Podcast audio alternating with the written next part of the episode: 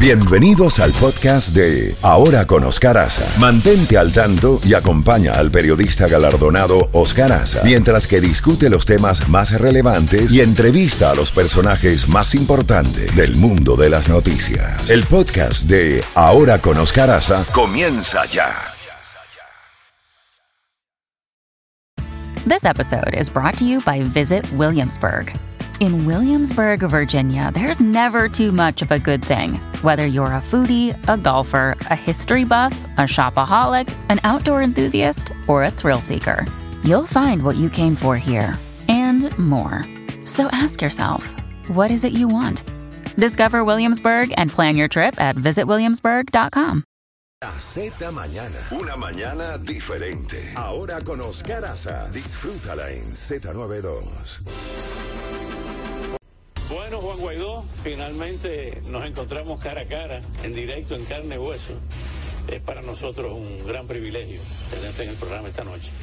¿Te puedo tutear? Por supuesto, Carlos. Gracias por la invitación. Gracias a ti. Bueno, Juan, eh, vamos a hablar más adelante de eh, tu odisea al salir de Venezuela y después eh, ser expulsado de Colombia, a pesar de que tu amigo, el canciller Leiva, dice que no, que saliste gracias a los Estados Unidos con un ticket que te compró el embajador, eh, después lo repitió en cadena nacional Nicolás Maduro. Pero vamos a hablar fundamentalmente de los temas principales.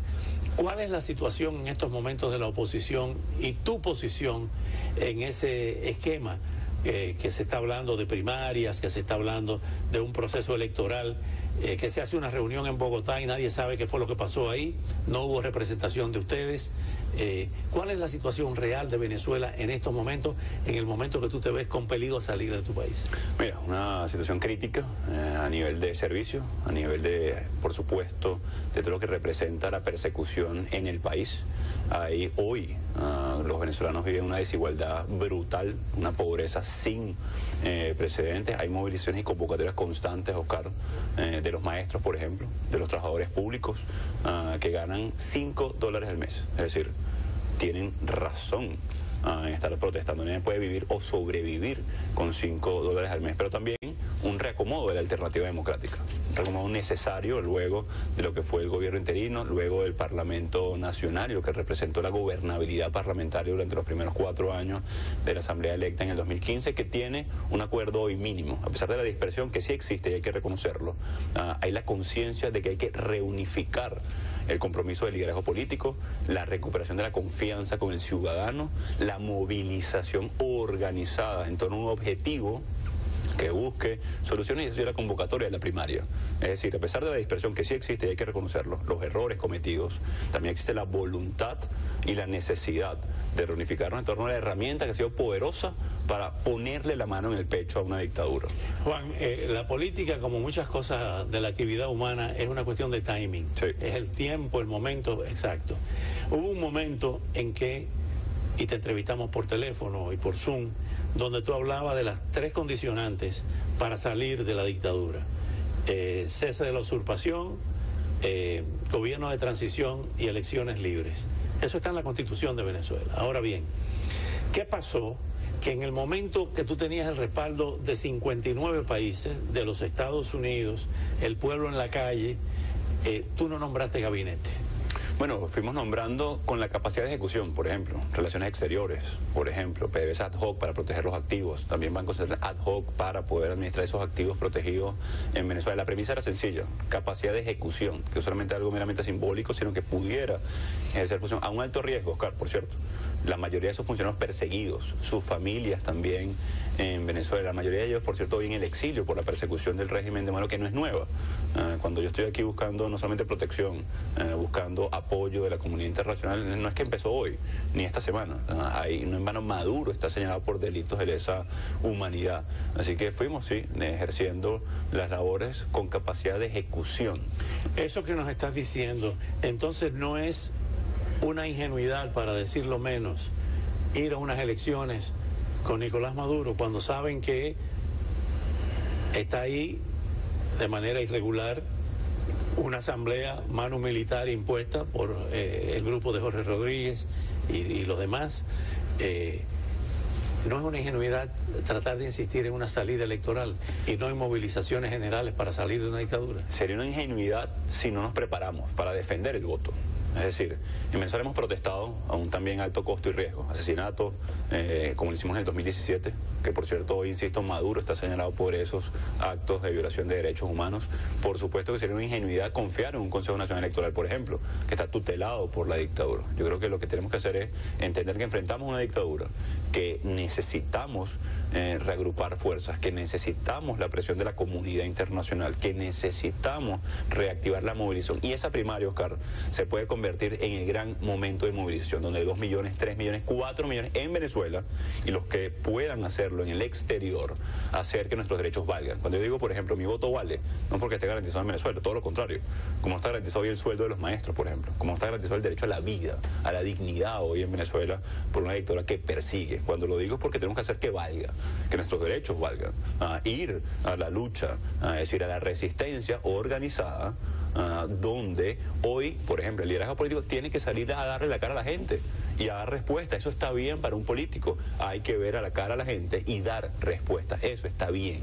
Y eso representa esa posibilidad de reunificar a la fuerza. Es decir, no podemos ser ingenuos, como tú decías.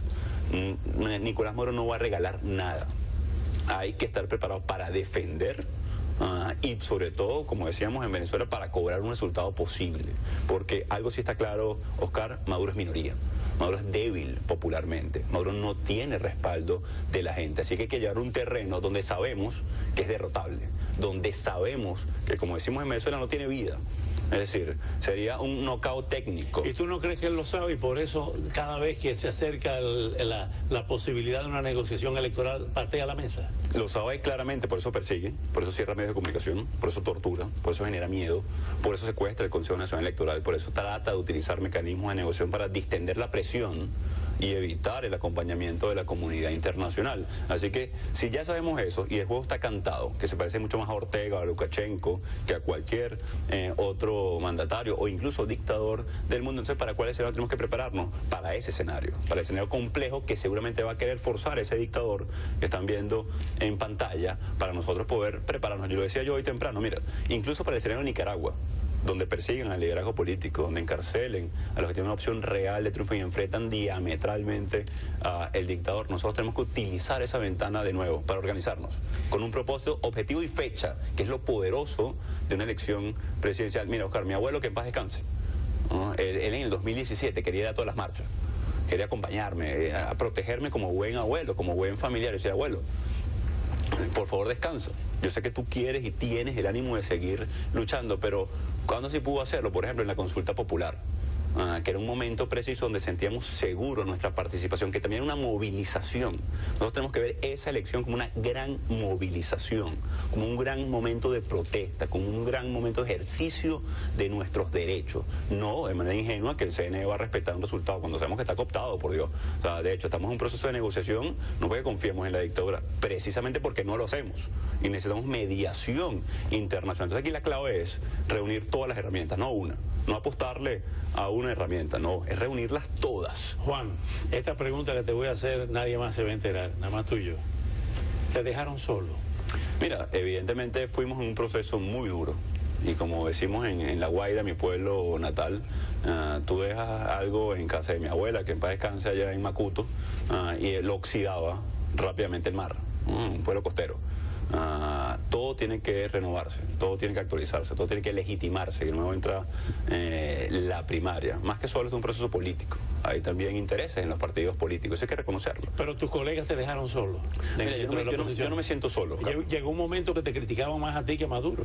Mira, es por la capacidad que tenían, no hay que criticarlos. Es decir, les era más cómodo ah, criticarle a alguien que no les iba a hacer daño que a alguien que los puede asesinar o torturar. Marca la página que continuamos contigo en solo segundos. Regresamos con Juan Guaidó. Juan Guaidó, ¿cómo están tus relaciones con Leopoldo López? Muy bien, ¿cómo están con Voluntad Popular, con... Han estado conversando. Constantemente. Eh, ¿Qué pasó el 30 de abril del año 2019 en ese puente?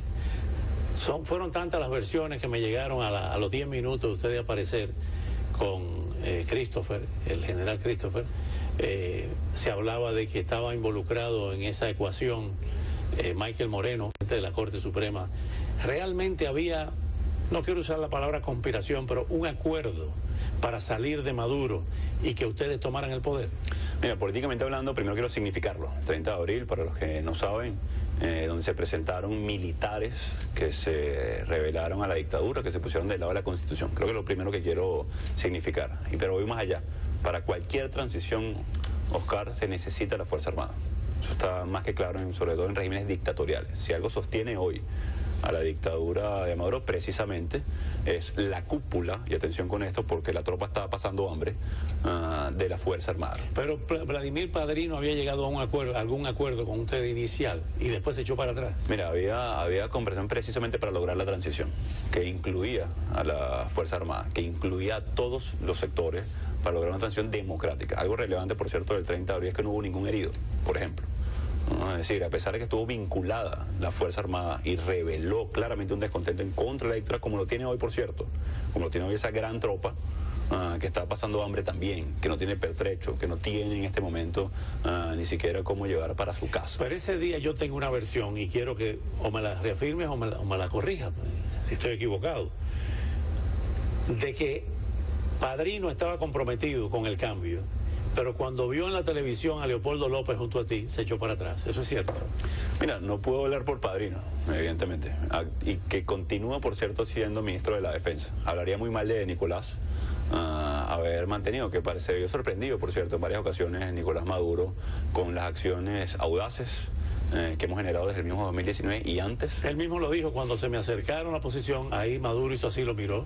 Y hubo una reacción. Una, una famosa, exactamente, meeting, digamos, en conjunto con la Fuerza Armada para tratar de Maduro hacerse ver en control, cosa que yo, por cierto, buscando.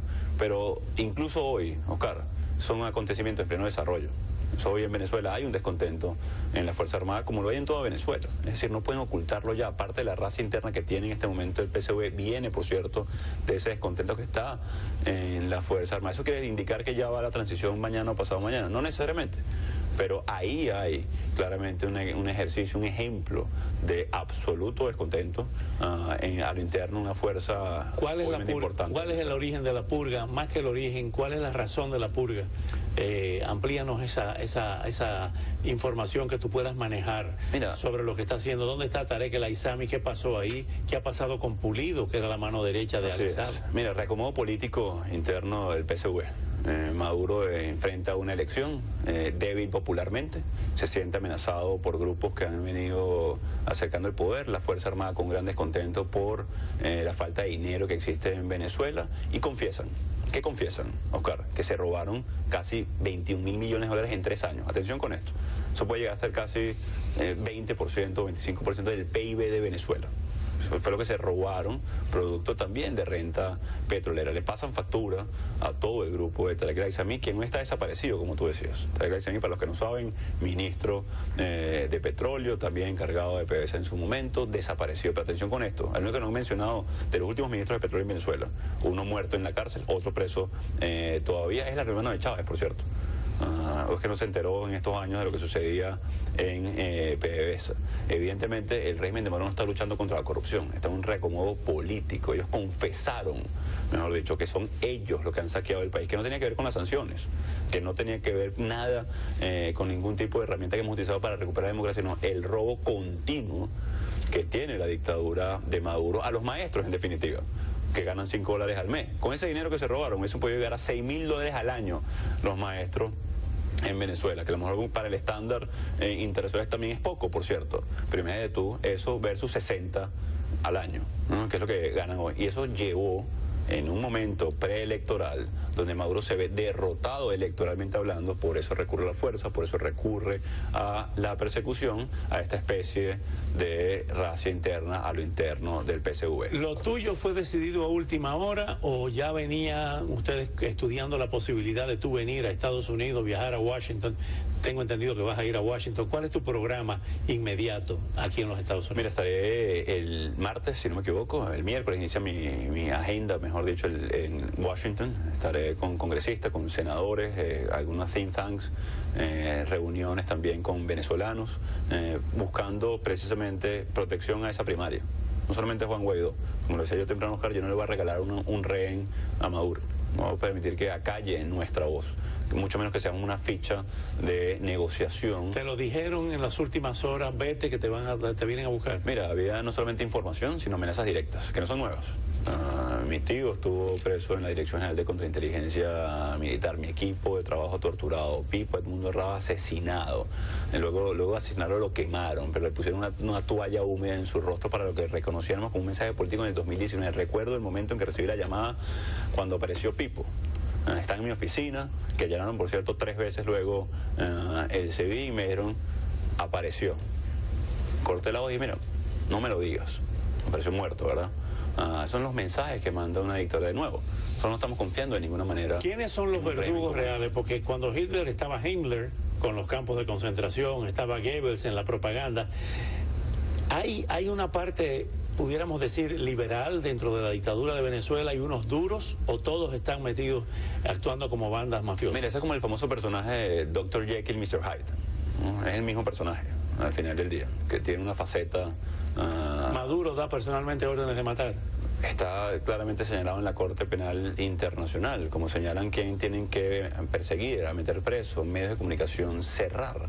Uh, esa es la tragedia que tiene hoy eh, Venezuela. ¿Y, que, ¿Y, de quién depende? De quién sea el dueño de cuál mafia, ¿no? como, está, como está pasando ahorita en Venezuela. Te voy a hacer preguntas de varios nombres, eh, Juan. ¿Qué opinas tú de Diosdado Cabello? Diosdado es el número dos del régimen eh, chavista madurista. Yo no sé si, si Diosdado sea madurista, uh, pero es una decisión, insisto, eh, de ellos. ¿Tu opinión sobre Julio Borges? Julio Borges es el jefe de Primera Justicia. ¿Qué más?